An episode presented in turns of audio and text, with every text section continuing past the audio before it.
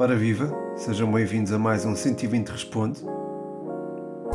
É o 120 Responde número 49, acho que é o 49, é o 49, e é um 120 Responde que teve bastantes perguntas e eu agradeço imenso essa participação. Muito obrigado, malta, pelas, pelas perguntas que colocaram, não só pela quantidade, mas também pela qualidade, claro. Uh, agradeço imenso, mas infelizmente hoje não vou poder dar vazão a todas. É uma exceção, é porque é, esta semana de trabalho será um bocadinho mais apertada. A próxima também, mas à partida conseguirei conciliar com o 120 Responde. Eu não sei se isto é coincidência ou não, mas quando eu começo a gravar, uh, a minha cadela começa a ladrar. Não sei, não sei se deve ser ciúmes, eh, não faço ideia, mas, mas acontece. Eu não sei se vocês ouviram aí, mas já com o Euro Diário isto acontecia também. Portanto, era muito curioso, mesmo gravado tipo às 11, 11 eh, e tal. Ela, enfim, levantava-se e fazia questão de contribuir, de aparecer aqui no podcast.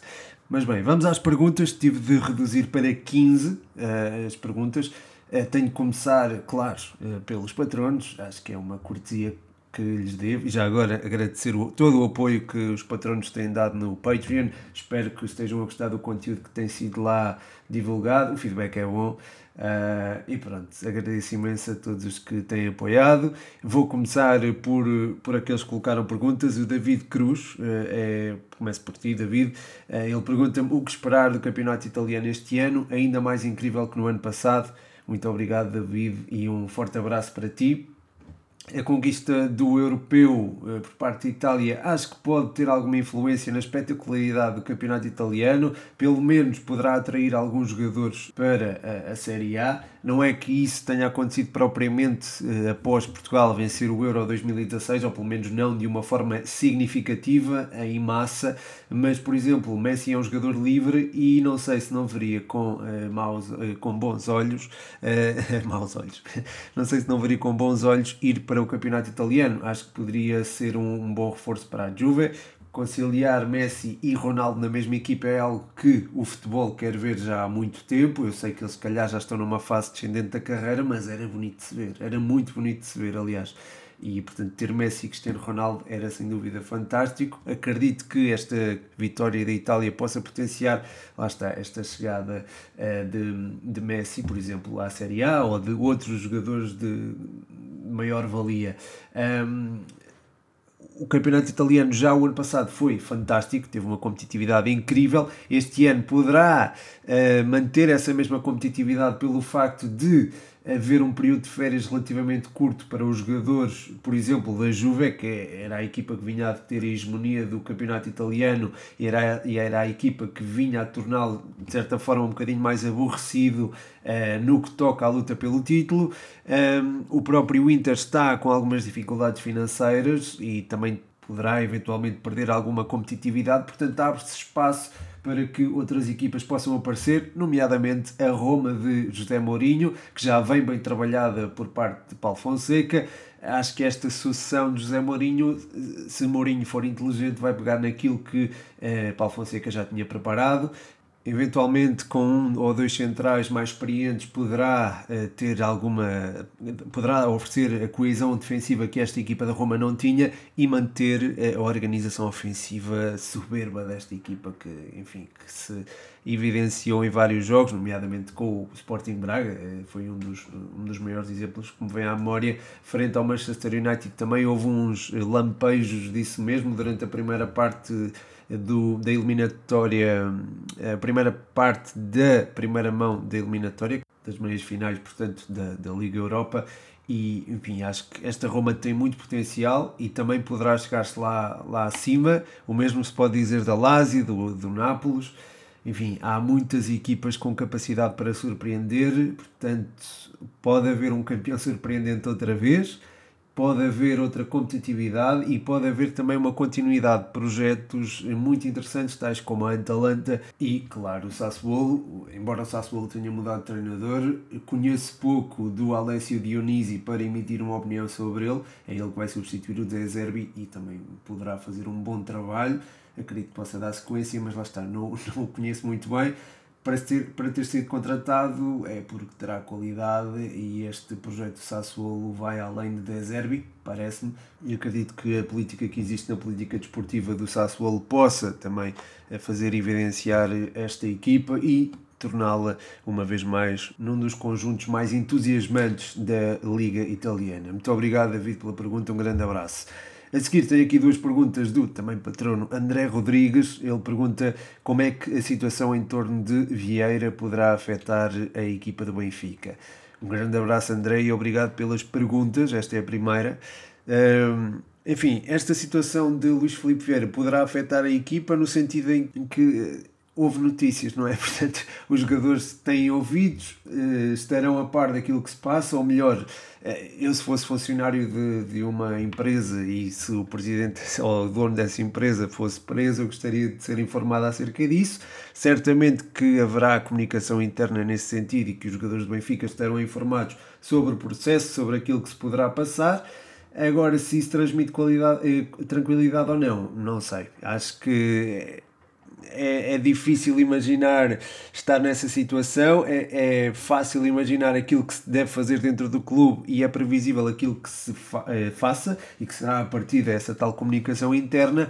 Um, se uh, afetará o rendimento da equipa, acho que ainda é prematuro para dizer, porque também temos de ver como é que a equipa lida em competição com isto. Para já, o facto de ter sido contratado João Mário é, e foi hoje oficializado é um sinal de que eh, a credibilidade do clube não foi afetada.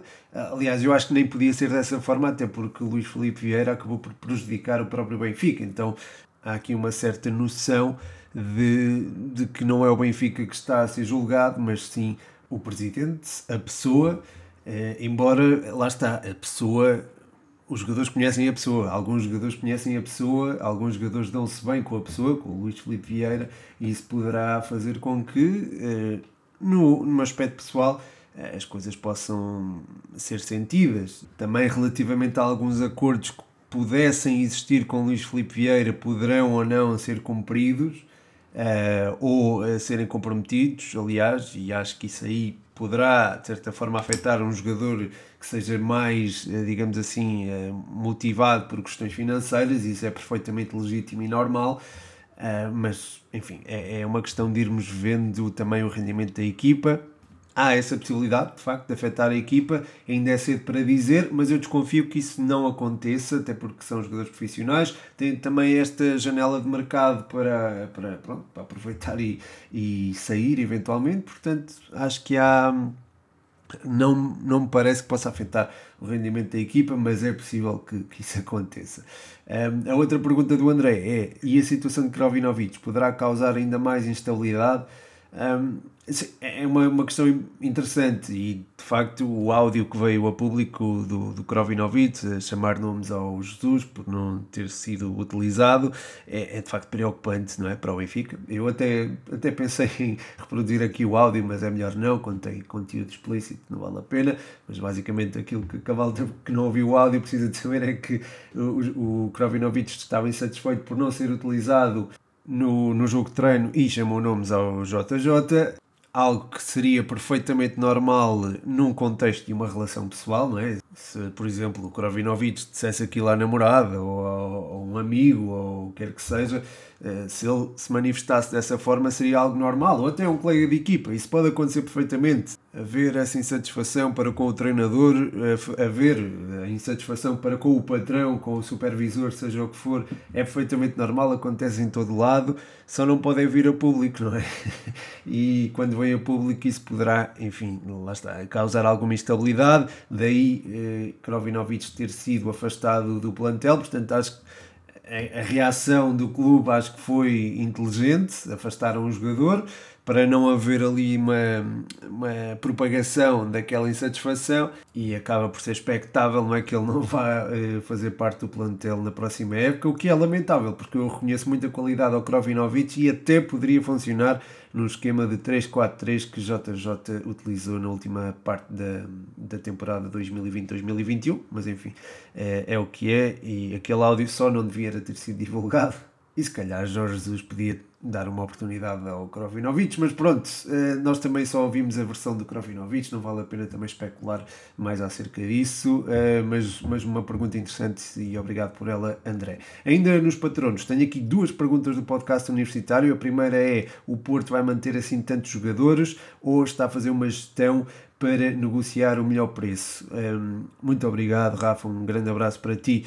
Eu acho que o Futebol Clube de Porto terá tendência a manter alguns jogadores porque é uma base sustentada e, é, e acabou já por perder, por exemplo, Marega, que era um jogador muito importante no ataque à profundidade, que era uma característica muito vincada deste Futebol Clube do Porto. Quanto aos outros nomes que porventura estarás a, a pensar, Sérgio Oliveira deverá ter marcado e deverá eventualmente sair.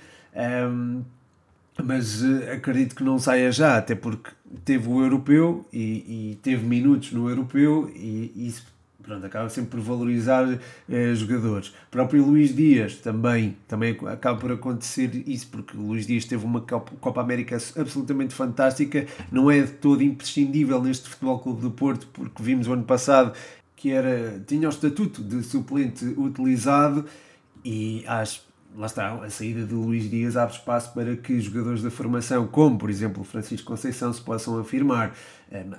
Perante também a Copa América de Luís Dias, surgiram eh, vários interessados nele, nomeadamente fala-se agora da Roma, do Tottenham, do Brighton, enfim, há, há equipas interessadas em Luís Dias, ele tem marcado, é, é se calhar um jogador que o Futebol Clube do Porto não teria a expectativa de venda, uma expectativa de venda tão alta e se calhar também estará à espera de que surja uma melhor oferta para o colombiano, de forma a gerir quem deve sair ou não do respectivo plantel, seja Sérgio Oliveira, seja Otávio, mas a verdade é que a equipa já se reforçou em setores cirúrgicos, nomeadamente com a contratação de PP, Fábio Cardoso e também de Bruno Costa. Eu acho que isso poderá ter uma influência enfim, não sei, Bruno Costa não será propriamente indiscutível, mas perante a saída de Sérgio Oliveira pode ganhar outra importância e poderá de facto até afirmar-se. Portanto, acho que o Futebol Clube do Porto estará, sim, pode haver aqui uma gestão para negociar o melhor preço, nomeadamente relativamente a Luís Dias, que fez uma Copa América fantástica, uma Copa América que eh, se calhar o Futebol Clube do Porto não esperaria, até porque o próprio Luís Dias não era eh, um titular indiscutível nesta Colômbia, portanto nem o Futebol Clube do Porto esperaria, não é pela qualidade do jogador, mas sim pela, pela, pela, pela sua utilização vá dentro da seleção colombiana. Um, passando à próxima pergunta, do, também do, do podcast universitário, eh, como achas que o Barcelona vai resolver o problema do plantel, eh, nomeadamente a falta das contratações e a situação de Messi? De facto, perder Messi será um golpe fortíssimo neste Barcelona, não há como negá-lo.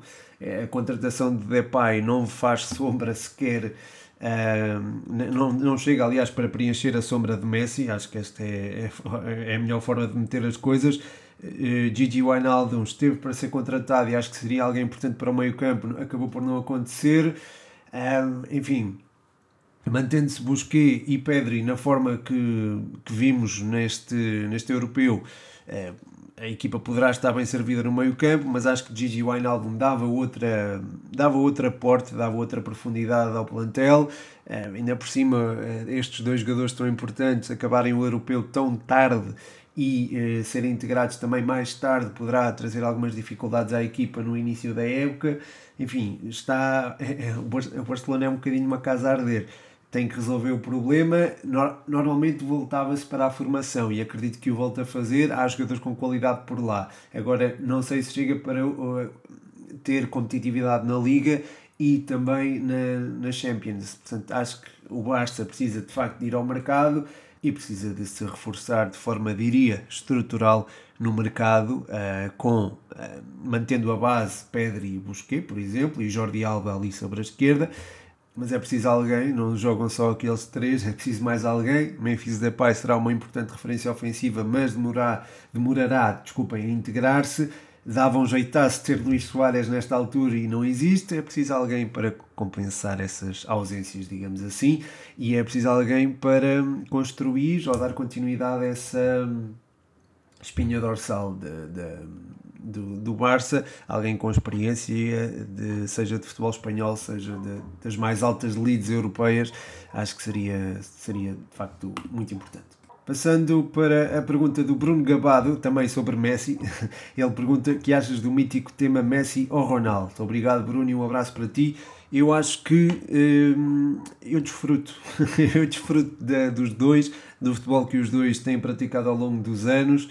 Acho que um foi melhor que o outro a dada altura outro foi melhor que o outro noutra altura. Portanto, houve aqui fases em que um teve maior domínio, houve fases em que o outro teve mais domínio. Não vou referir quais para não é, suscitar polémicas, mas acho que há enfim, foram dois jogadores extraordinários e continuam a ser dois jogadores extraordinários. Já não, atingi, já não estão no pico da forma, mas, uh, enfim, esta conquista do, da, da Copa América por parte da Argentina veio disputar alguns comentários acerca da eventualidade do Messi ser de facto o melhor de sempre, por ter alcançado Ronaldo num, num aspecto em que Ronaldo superava Messi.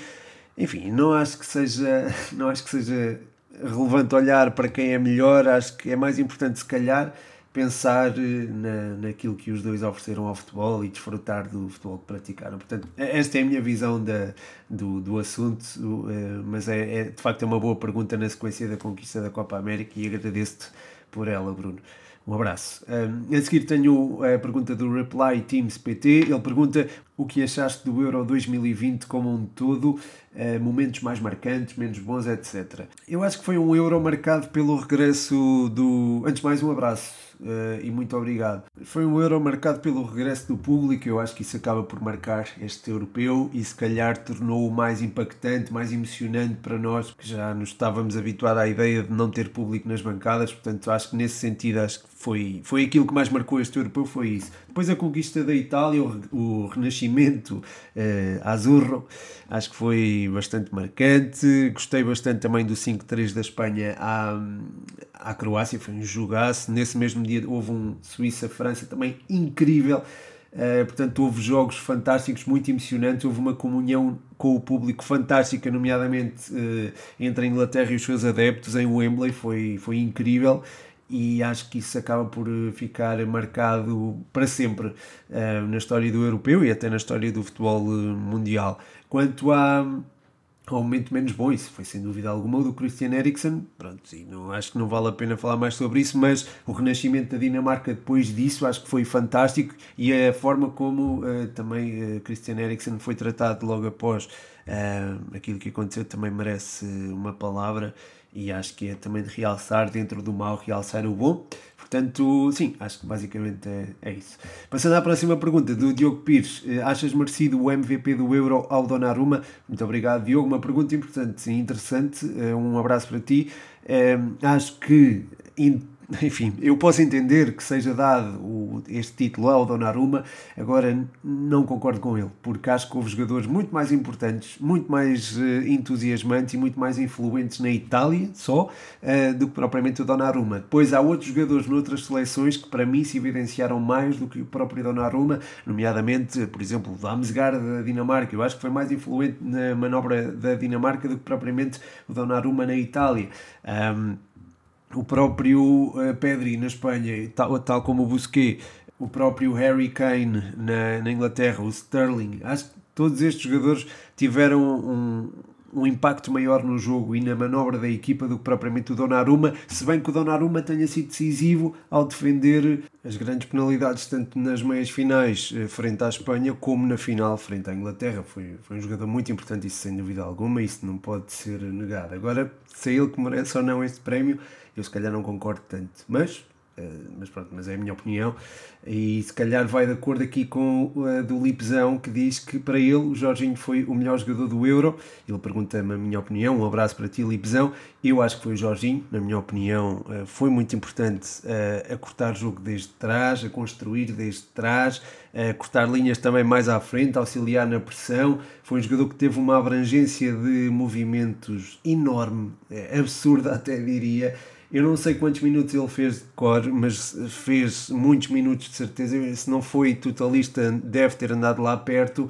E é um jogador que, pois, se calhar não jogou no, no último jogo da fase de grupos, mas bem, é um jogador que, enfim, a mim marcou-me. Uh, fez um europeu extraordinário e é, sem dúvida alguma, Uh, para mim foi o jogador mais influente da Itália. Uh, se calhar, se Spinazzola não se tivesse lesionado, talvez fosse ele Quer dizer, não, mas mesmo assim acho que não, não superaria o Jorginho na manobra, tanto ofensiva como defensiva. Acho que, enfim, apesar de Spinazzola ter sido um monstro autêntico na lateral esquerda da, da seleção italiana, acho que não supera o Jorginho. Se o Locatelli tivesse jogado mais um bocadinho, talvez ele pudesse, pudesse desculpem, uh, ser uh, mais influente. Verratti acabou por tomar o lugar e acabou por dividir com ele, se calhar, essa influência. Mas se Locatelli tivesse dado continuidade ou tivesse sido utilizado com maior frequência, uh, talvez, frequência, isto é, foi usado durante a fase grupos, mas na fase eliminar não foi utilizado. Uh, Verratti, enfim, calçou as botas de Locatelli na perfeição e acabou por fazer esquecer que Locatelli não estava ali, mas eu lembro que na fase de grupos foi um elemento absolutamente fundamental. Nos dois primeiros jogos foi fundamental para que houvesse aquela vertigem toda do, do futebol italiano. Portanto, acho que sim, eh, o Locatelli merece uma palavra, eh, mas se calhar quem merece o prémio de melhor jogador do Euro calhar é exatamente o Jorginho, como tu disseste. Aliás, há gente que o aponta mesmo à bola de ouro e a próxima pergunta é sobre isso. O Israel Kinsá pergunta neste momento quem achas que são os favoritos à bola de ouro. Grande abraço. Um grande abraço para ti, Israel, e muito obrigado pela pergunta. É muito difícil, pá. é muito difícil escolher um favorito à bola de ouro este ano, pá, porque tens. Jorginho fez um, ganhou a Champions, eh, venceu também o Europeu nesse, foi muito influente em ambas as conquistas, nesse sentido, enquadrava-se bem como um jogador candidato a vencer esta, hum, este prémio. Agora, se isso irá acontecer ou não, é difícil. É difícil dizer. a botador foi para Lewandowski, que já ganhou o ano passado, mas a Polónia fez uma, enfim, um europeu modesto. O Bayern não foi longe na Champions.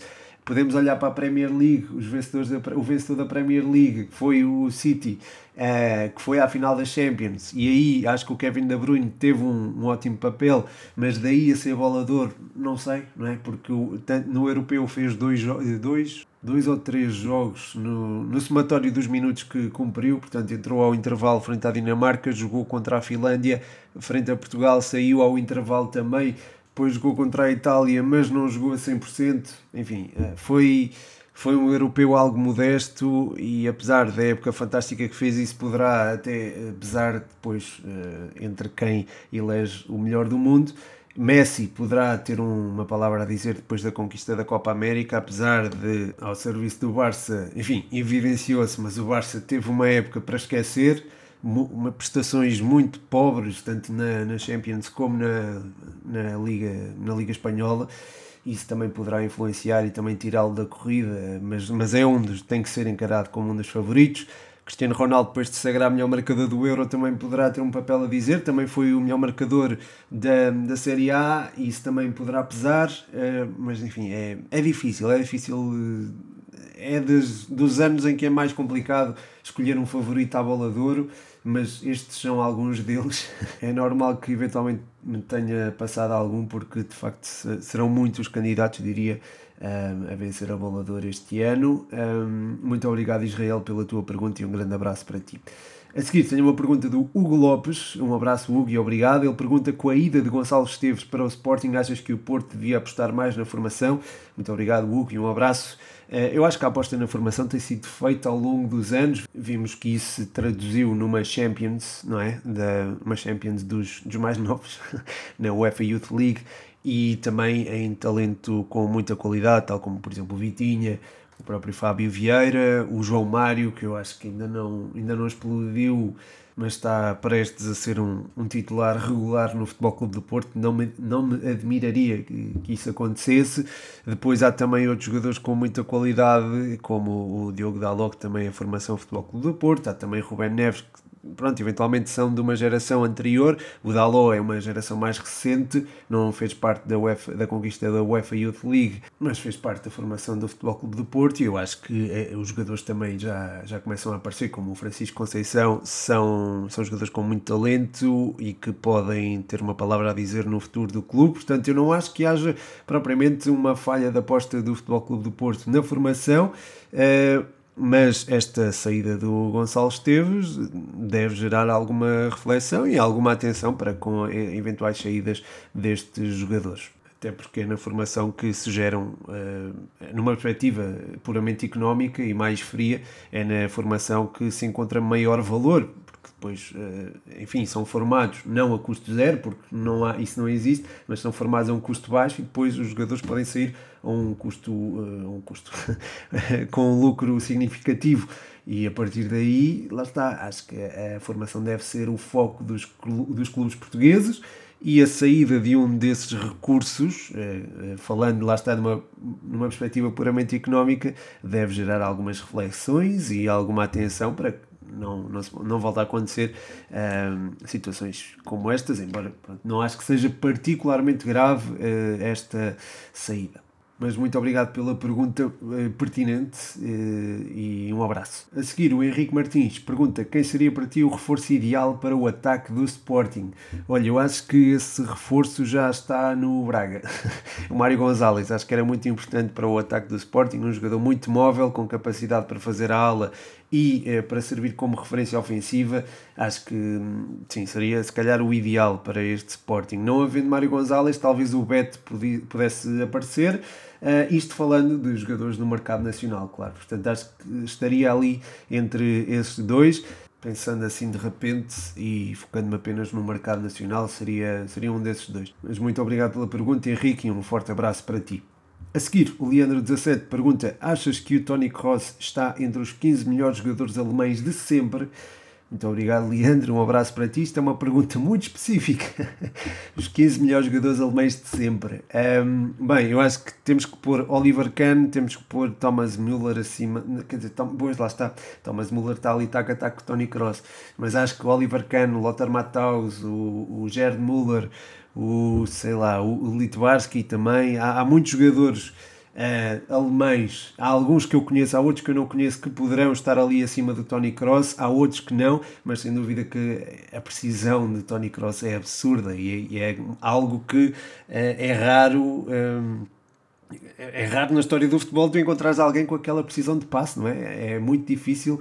Acho que até houve uma campanha da do, de arbitragem dizer que nós erramos menos do que o Tony Cross, tipo, erramos menos decisões do que o Tony Cross erra passes. Houve algo desse género numa campanha de sensibilização da arbitragem da, promovida pela UEFA, é, que é sintomática da qualidade deste jogador que, enfim, entre os 15 melhores jogadores alemães de sempre não sei, mas é, é provável que sim, porque eu agora não te consigo traçar os 15 melhores jogadores alemães de sempre, mas é uma pergunta muito interessante uh, que exige alguma reflexão. É pena é, eh, estar quase a terminar, o, é, quase a chegar à meia hora de podcast e, enfim, não dar para mais, mas são é sem dúvida uma reflexão interessante e que até pode ficar para a malta que está a ouvir, pensar assim nos 15 melhores jogadores alemães de sempre.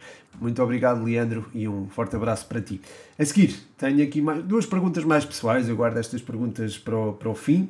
Guardei estas duas, escolhi estas duas porque são de malta que costuma fazer perguntas regularmente, como o André Vigário e o Eduardo Andrade. A primeira é do, é do André Vigário.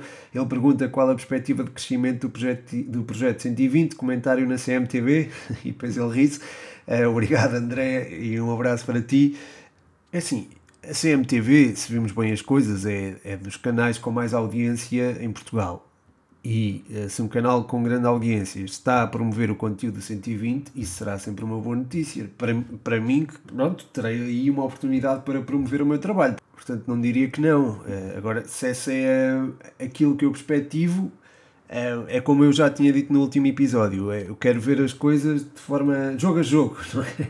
como se costuma dizer na gíria futebolística. É jogo a jogo, é mediante aquilo que for aparecendo. Felizmente já subiram alguns degraus, não é? é há um ano não tinha o acordo que, que já, já consegui estabelecer com, com algumas marcas, isso já foi muito bom.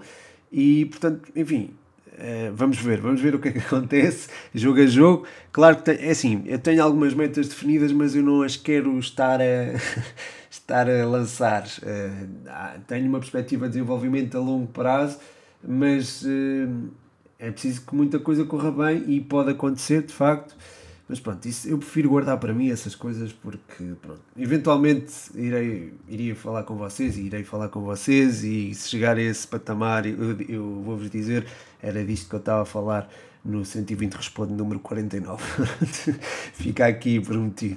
Um grande abraço, André, e obrigado pela pergunta. Por fim, o Eduardo pergunta, uma pergunta muito diferente. Eh, Pedro, tens algum familiar estrangeiro ou descendência de outro país?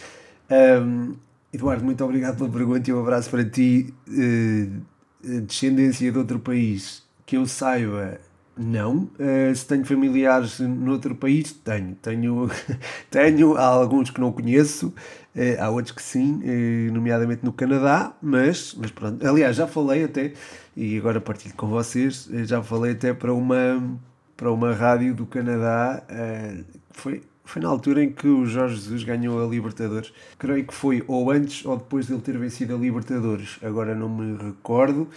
Foi uma experiência engraçada e, e posso partilhar até o áudio. Se calhar no próximo 120 Responde até partilho o áudio, se o encontrar. Tenho de o encontrar. Mas, mas sim, partilharei aqui com, com todo o gosto. Se vocês quiserem, claro. isto eu estou só a dizer. Isto é só se vocês quiserem.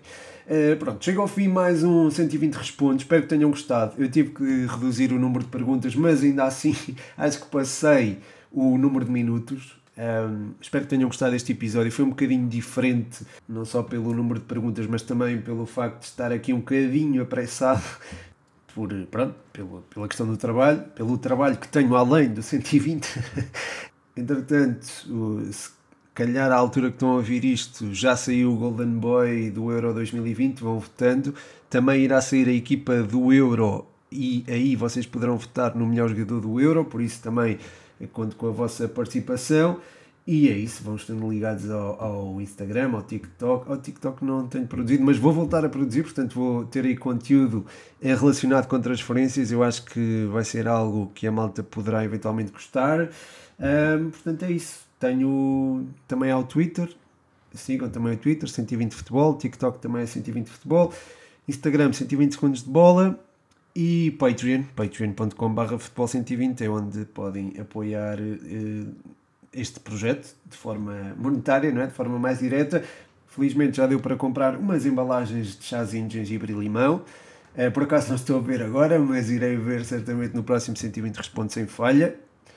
E, e, é isso, malta. Agradeço imenso as vossas perguntas, agradeço imenso todo o apoio que têm dado. Um forte abraço. O meu nome é Pedro Machado e este foi mais um 120 Responde.